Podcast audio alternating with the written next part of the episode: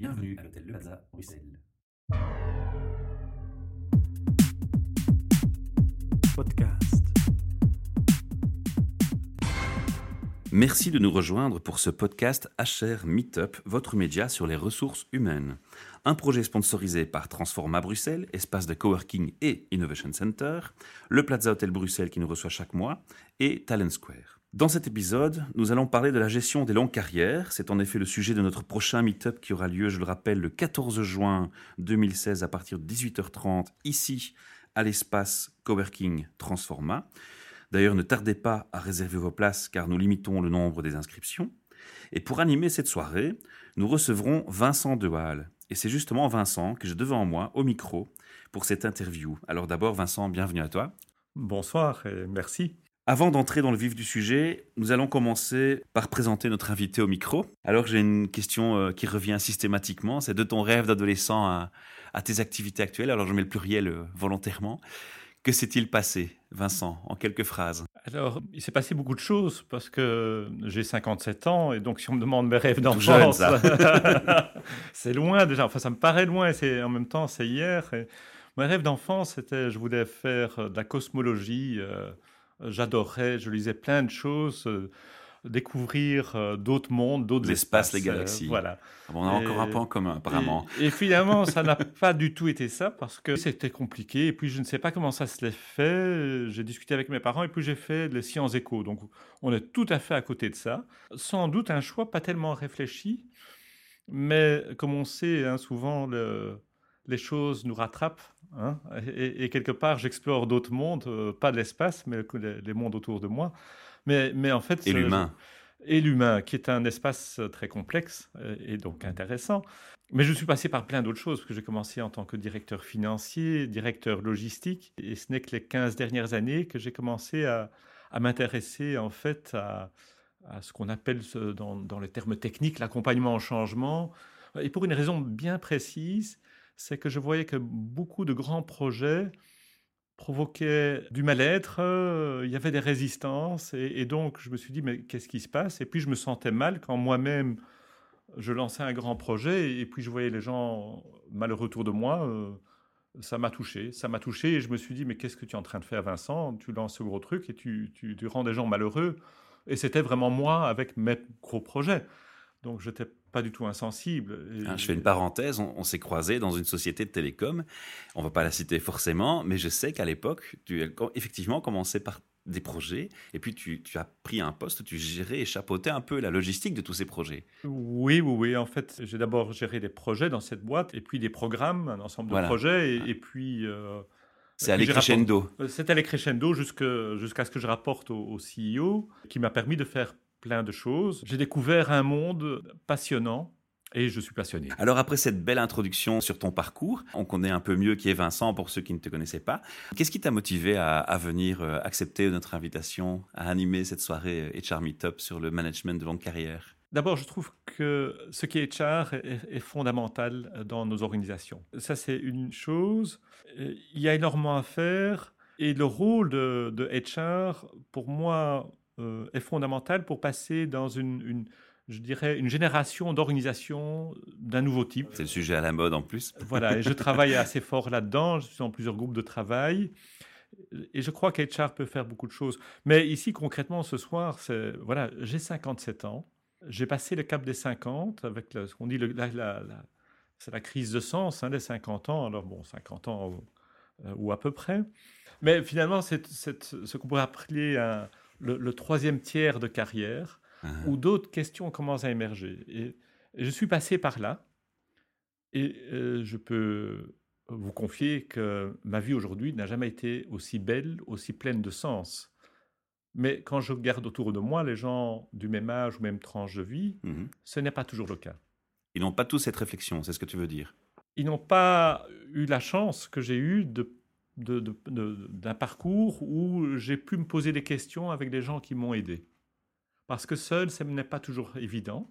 Et, ce parcours, quand on voit, ben, il peut aller dans deux sens. Il peut, on peut aller vers de la frustration qui va crescendo au fil des carrières. Et on peut aller tout autant vers l'inverse, vers un, épanouissement qui est formidable. Mhm. Qu'est-ce qui fait qu'on va dans un sens ou dans l'autre? La passion déjà? La passion. C'est une des réponses. Et si on n'a plus la passion, comment est-ce qu'on la fait réémerger? Hein, La faire renaître. Hein? C'est vraiment, et, ça c'est quelque chose qui est au centre de ce que je fais dans ce parcours de, de, de rebooster le troisième tiers de carrière, c'est le sens et la passion, qui sont deux notions différentes. On pourra en parler éventuellement. évidemment, on en parlera beaucoup plus ce jour-là. On va pas tout donner euh, comme détail aujourd'hui au micro, parce que sinon les, gens ne viendront pas nous rejoindre pour échanger. Mais c'est effectivement quelque chose qui, est interpellant, surtout que c'est un sujet qui en fait est, assez large. Parce que quand on parle de management de longue carrière, on peut parler de transmission de connaissances, on peut parler de génération.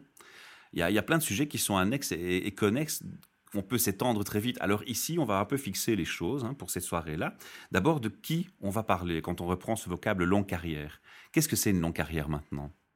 La longue carrière d'il y a dix ans et la longue carrière de maintenant, c'est deux choses différentes, je pense. Alors, nous, vivons des, temps qui changent, hein, parce que nous savons tous que l'âge de la retraite... Euh, aussi s'allonger. Euh, s'allonge de, de, deux ans, mais ce qu'on oublie un peu parfois, c'est que surtout tous les plans de pré-pensionnement disparaissent.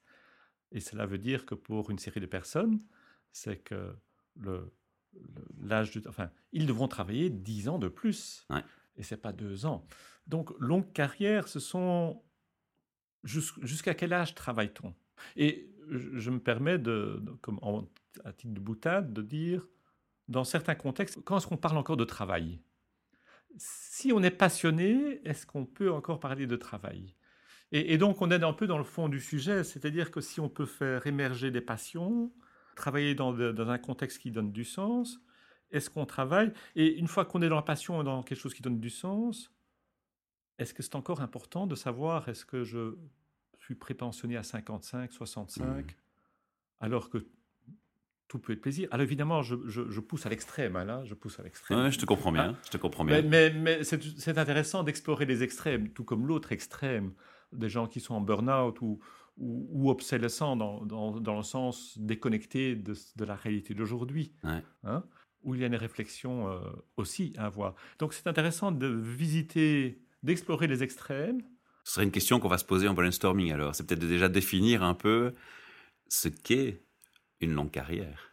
Oui, oui, oui, parce que je crois vraiment que là où les choses précédemment étaient bien codifié. Mhm. Hein, voilà, c'est jusqu'à tel âge.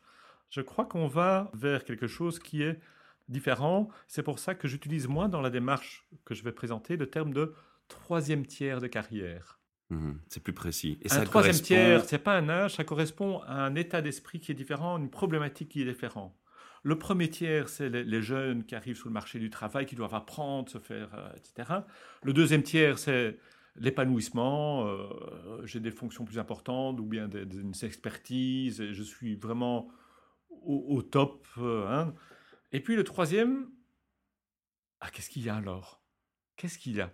Les grands projets, c'est passé, ou les, promotions dans l'entreprise classique, hiérarchique, c'est passé, des augmentations salariales, c'est pas...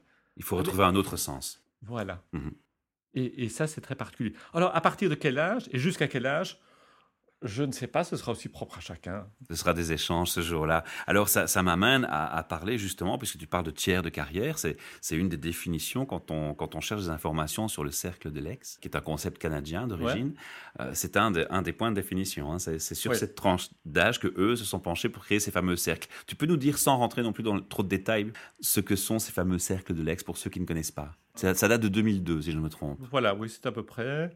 Et euh, c'est un processus euh, étalé sur, euh, sur trois mois où en, groupe, avec des petits groupes, on va avoir une réflexion de fond mhm. sur une série de choses. Est-ce que j'ai quelque chose à transmettre? Quelles sont mes passions? Où est-ce que je peux trouver du sens? Qu'est-ce que je peux faire aujourd'hui dans le cadre dans lequel je travaille? Hein, il ne faut pas forcément changer de travail, au contraire, hein, c'est aller chercher dans ce qu'on fait aujourd'hui. Et donc, on va explorer. En anglais, j'aime bien le terme. Ils disent It's a journey. C'est un, c'est un voyage. Mhm. C'est un voyage de trois mois avec un, petit groupe de personnes, puisque je crois que la, l'approche groupale est très Je riche. que c'est jusque 6 personnes, hein, c'est ça Oui, 6 à 8. 12, euh, ouais, six, oui, ça dépend un petit peu. La, la démarche groupale est, est très puissante, euh, surtout quand on doit aller dans le fond des choses. Une chose qui m'a interpellé quand je cherchais la documentation sur le sujet, puisque tu m'avais annoncé un peu sur quoi tu allais focaliser euh, dans cette soirée aussi, par rapport à ces cercles, c'est de voir qu'en fait, le concept apparaît au Canada en 2002. Et la première trace que moi j'ai retrouvée personnellement en tant qu'article sur l'implémentation de tels raisonnements en Belgique, c'est 2010, 2012. Donc c'est près de dix ans plus tard. Ça t'étonne cet, cet écart de temps entre deux, deux pays qui ont pourtant la réputation d'être assez innovateurs souvent sur euh, l'humain? c'est c'est normal. Le Canada et le Québec sont vraiment euh, réputés être à la pointe pour tout ce qui est coaching, mentoring. Or, c'est une démarche qui vient de ce côté-là. Euh, donc, euh, alors est-ce que Ça prend 10 son ans sens, quoi. Ça prend son sens. Mais Maintenant, euh, 10 ans pour venir en Belgique, ça a quand même été long chez nous. Oui, oui, oui, ah oui. Mais bon, euh, voilà, c'est comme ça. Mais maintenant, c'est là. Bonne nouvelle. On va, on, va, on va rebondir, on va rebondir sur ce point. Alors, quelles sont les problématiques récurrentes qu'on retrouve quand on se pose ce questionnement? C'est qu'on on en a parlé un peu. On, on a parlé de quête de sens, Alors, de, de retrouver la passion. Voilà, oui. Quête de sens, quand on travaille longtemps, et, et surtout si on travaille par exemple longtemps dans la même entreprise, comment... Ça, c'est un point aussi. Même entreprise hein, ou pas même entreprise. Voilà, Ouais. sera différent. Mais je prends le, le cas d'une personne qui travaille depuis 20 ans dans la même entreprise, il a 55 ans. Alors, euh, je vais dire quelque chose et je m'autocritique parce que je suis entré dans le système. Si, si chaque année le CEO va dire Ah, il faut travailler plus parce que vous avez bien travaillé, mais il faut faire plus parce que les actionnaires, parce que ceci et Parce que la concurrence. est- Ouais. La personne qui travaille depuis 20 ans, elle va dire J'ai déjà entendu ça. Pas une fois, pas deux fois, peut-être dix fois. Je commence à m'en fatiguer. Est-ce que vous n'avez pas d'autres discours pour me motiver? On n'a pas ça avec quelqu'un de 25 ans ou de 35 ans. Et donc, euh, ça, c'est un aspect très particulier. Comment est-ce qu'on on garde ce, cette- ce- ce sens? On pourrait appeler le sujet autrement. C'est- Ce serait un questionnement sur la gestion de la maturité au travail, alors. Oui, oui, absolument. Et, et- et je crois que c'est une complexité. Et, mais en même temps, c'est source de, de richesse, hein, parce que euh, ça, ce sont des gens qui sont des bons challengers de la direction. Et les jeunes aussi, mais d'une autre façon. C'est ça qui est intéressant. hein. Les jeunes vont challenger différemment. Les seniors ou les gens, les gens en troisième tiers vont, vont aller titiller tout de même des- sur des choses. Ils, ils- sont peut-être pas au courant des dernières technologies, des dernières euh, évolutions. Mais ils ont les- une belle mémoire de l'histoire de l'entreprise et de ses pratiques. oui, Ouais. Vous m'avez déjà raconté ça. Est-ce qu'il ne faut pas un peu se renouveler ou aller plus dans le fond des choses? Oui, Parce justement, ont vont dans le sens. détail et détectent plus les anomalies par rapport ouais. C'est- Ce sont des gens intéressants, mais malheureusement, pour, parfois pour la direction, pas facile. Pas facile. D'où le challenge. on a fait une petite distinction encore, on va, on va toucher un mot sur, sur ce point, entre un employeur unique et plusieurs employeurs. Et je ferai même une autre distinction. Il y a les employeurs petites entreprises et les employeurs grosses entreprises. Est-ce que dans ces quatre rubriques, dans ces quatre distinctions, l'approche va être différente pour toi dans, dans ces réflexions de, de management On va de toute façon retrouver des bases. hein. Quand, quand on recherche le sens et la passion, on va, on va retrouver les mêmes bases. Mais est-ce que les, les quatre environnements vont, vont avoir un impact fort et différencier les choses très fortement? Il, il- peut forcément avoir des, des différences. Les grosses entreprises ont plus de moyens, s'ils le veulent, pour accompagner cette tranche d'employés. Mhm. s'ils le veulent. D'un autre côté, une petite entreprise qui est bien gérée va avoir beaucoup plus de facilité à relier les- ses employés au sens si elle arrive, ce qui est beaucoup plus complexe dans de grosses entreprises. Et donc, je crois qu'on a tout de même des, des environnements très variés qui vont avoir une influence. C'est évident. hein. C'est évident l'influence de l'environnement, du type d'entreprise, des lieux, etc. Il y a plein de choses qui, qui influencent très fortement. Et donc, on va avoir des, des patterns, des schémas un peu différents. Chaque modèle aura ses spécificités. Quoi. Voilà, Mhm. absolument. Maintenant, c'est vrai que si on a un employeur ou plusieurs employeurs, va se poser une autre question qui est le temps imparti pour pouvoir amener cette valeur ajoutée, cet investissement dans son personnel. Si on a quelqu'un qui fait 30 ans dans sa boîte, euh, les 10 dernières années, bon, on a peut-être 5-6 ans pour mettre en place un système pour le remotiver. Si on veut être très large, j'exagère volontairement pour illustrer. Si on a quelqu'un qui passe d'une boîte à une autre et qu'on commence un process mais qu'entre-temps il part. Maintenant, tu vas me dire, à un certain âge, je change peut-être moins vite d'emploi. Voilà, alors bon, c'est mécanique, hein, ça d'office. Par contre, ceux qui ont changé plus fréquemment d'emploi, ce sont peut-être, j'ai bien peut-être, ceux qui sont plus faciles à gérer, poser déjà plus de questions sur qu'est-ce que je veux et donc sont peut-être plus faciles à motiver. Et puis alors ils ont dû s'habituer à des environnements différents, euh, donc ça. Euh, ça les a déjà un peu challengés. Quoi. Par la force des choses, ça les, challenge. Je crois qu'il sera plus dur, de mon expérience, de euh, remotiver, relier à des passions, à du sens, pour quelqu'un qui a travaillé 30 ans dans la même boîte et on dit bien dans la même boîte ou on l'a mis dans une boîte. Et on n'a peut-être pas accordé suffisamment de, euh, d'attention à, garder euh, la, flamme vive pour l'intérêt. Hein. Donc je crois que le, challenge est plus grand pour ceux qui, euh, qui sont longtemps dans la même boîte, et d'où l'intérêt de ce voyage, de ce voyage en profondeur. Hein, pour lequel souvent les ressources humaines sont un peu perdues. Mmh. Hein, je suis très impatient d'entendre euh, ton apport, les propositions de réflexion et de brainstorming que tu nous apporteras ce jour-là. On va rappeler aux auditeurs un peu qui tu es maintenant et ce que tu fais maintenant. Tu as plusieurs types d'activités. J'aimerais qu'on parle un peu de ces différentes activités, parce qu'elles appuient aussi ton expertise sur ce plan. J'ai une série d'activités qu'on peut mettre dans, sous le terme d'accompagnement. Mhm. Accompagnement comme ici avec les cercles de legs de, de, seniors. Ou de... Tu animes des cercles de legs toi-même, en fait, c'est ça Oui, D'accord. Mais j'accompagne aussi des organisations dans des périodes de transition ou l'instauration de, choses assez complexes ou l'humain. Je fais de l'accompagnement parfois aussi individuel, coaching. Donc ça, tout ce qui est accompagnement, euh, c'est euh, un domaine. Un autre domaine dans lequel je suis fort actif, c'est plutôt ce que j'appellerais l'innovation sociale. Ce qui explique tes échanges récurrents avec Transforma Bruxelles aussi. Voilà. Hein. donc là, et pour moi, qu'est-ce que je mets là-dedans dans innovation, innovation sociale? Je fais par exemple du coworking facilité chez moi à la maison, ça de façon gratuite. Euh, c'est tout à fait différent, c'est très intéressant, c'est en complément d'espace J'accompagne des gens dans le nouveau type d'organisation. Hein. Beaucoup de gens auront peut-être entendu parler du livre de Frédéric Laloux, Reinventing Organizations.